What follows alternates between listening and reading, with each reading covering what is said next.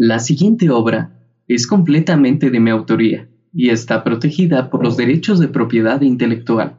Sacrificio, por Fernando Riveros. Mi hermana Ilse nos organizó un viaje corto a Cuba. Era más sueño de mi esposa Carolina conocer la gran isla. Dice que tiene tanta historia y que le emocionaría mucho bailar salsa en alguno de los grandes hoteles de la costa de La Habana. Nos la pasamos muy bien, a pesar del poco tiempo que estuvimos ahí. A veces Carolina se sentía mal y otras bien. Tenía un estado de salud algo delicado. En un momento en el que estábamos en la playa, ella se mareó y casi se desmaya. La levanté con mis brazos y la llevé a un restaurante cercano para que tomara algo de agua y se alejara del sol. Le hizo bien y al poco rato se repuso. Salimos del lugar y caminamos un poco y a ella le llamó la atención un pequeño bazar que estaba medio escondido en una calle de la gran avenida.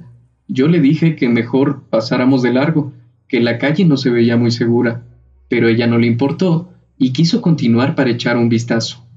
El bazar lo atendía una mujer de la tercera edad.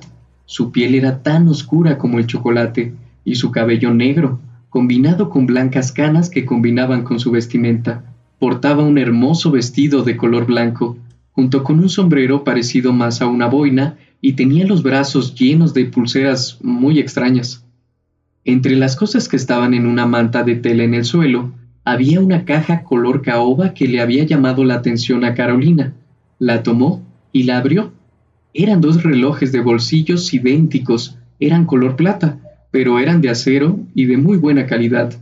Ella me miró a los ojos y me convenció de comprarlos, como un recuerdo de nuestro viaje. Cuando estábamos en el avión de regreso para Veracruz, intentábamos hacer funcionar el par de relojes que habíamos comprado. Los dos tenían una batería redonda color verde luminosa. Era la pila más extraña que jamás haya visto. Hasta parecía estar hecha con piedra de jade. También había un botón muy duro en la parte superior. Entonces contamos hasta tres para apretarlo al mismo tiempo. Con mucha fuerza funcionó era impresionante cómo los dos relojes estaban completamente sincronizados. Uno era mío y el otro de ella, y los conservaríamos por separado para recordar que compartimos el mismo tiempo. Ay, pasaron dos semanas de nuestro regreso, y a la espera de un milagro o de un falso diagnóstico, ocurrió lo que se había previsto. Carolina murió de un cáncer encefálico y silencioso con el que había convivido dos años. Toda la familia estaba destruida, y por mi parte yo también lo estaba. No podía reconocer si mi corazón aún palpitaba, o si tenía hambre, o algún dolor de estómago. Es de esos momentos cuando estás tan sedado de dolor que apenas si reconozco que estoy despierto. El funeral será cerca de la playa, y yo llego antes que nadie para recibir el cuerpo. El auto larguísimo llega y solo sacan medio ataúd les pido que me dejen solo. Quiero despedirme de ella y guardar en su saco el reloj que habíamos comprado en Cuba, ahí, junto a su corazón. Cuando estaba expresando mis palabras, me doy cuenta que el reloj de ella estaba detenido, como si se hubiera acabado la batería. Veo el mío y está funcionando correctamente. ¡Qué raro! Comienzo a darle golpecitos a su reloj para ver si así reacciona y nada. ¡Qué frustrante! Vamos, maldita porquería, avanza. Y de un golpe muy duro que le di, el segundero se movió, pero 15 segundos atrás, eh, y pasó algo. Carolina se levantó del ataúd. Me le quedé viendo con total asombro, y ni siquiera una palabra me salía de la boca. Ella también me miraba sorprendida, y solo dijo, ¿quién eres? Fue lo que ella dijo, y cuando el segundero de su reloj llegó de nuevo a su posición original, ella se desvaneció. Inmediatamente chequé sus signos vitales y estaba sin vida nuevamente. ¿Qué carajos acaba de pasar aquí? Los dueños de la funeraria estaban esperando y también comenzaban a llegar personas que querían velarla. Pero yo tenía un misterio aquí. Quizás, quizás yo podía devolverla a la vida, y si no lo hacía, no podría vivir tranquilo sabiendo que no lo intenté. Metí de nuevo el ataúd en el coche largo, lo encendí y me largué de la funeraria.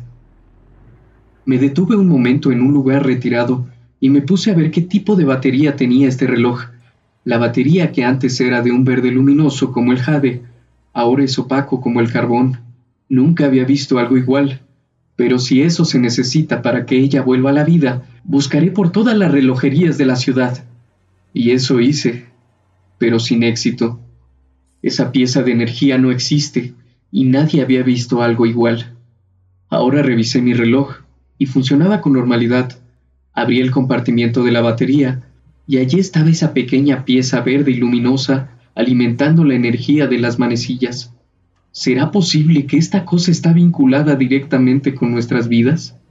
Sería una locura, pero es todo lo que tengo. Fui a la casa de mi hermana, abrí su casa y dejé los dos relojes en su cama. Le mandé un mensaje de texto diciéndole que estaba en su casa, que la veía ahí y apagué mi celular. Dejé su casa y me fui a la casa de los padres de Carolina y estacioné el auto en su cochera. Como era de esperarse, no había nadie. Lo más seguro es que todos corrieron a la casa de mi hermana para detener mi locura y regresar el cuerpo. La saqué del ataúd y la recosté en el sofá. La miré por última vez, le besé la frente y salí de la casa de sus padres. Tomé un taxi que me llevara a la playa. Ya era tarde, casi se ocultaba el sol. Ahora llamaré a mi hermana.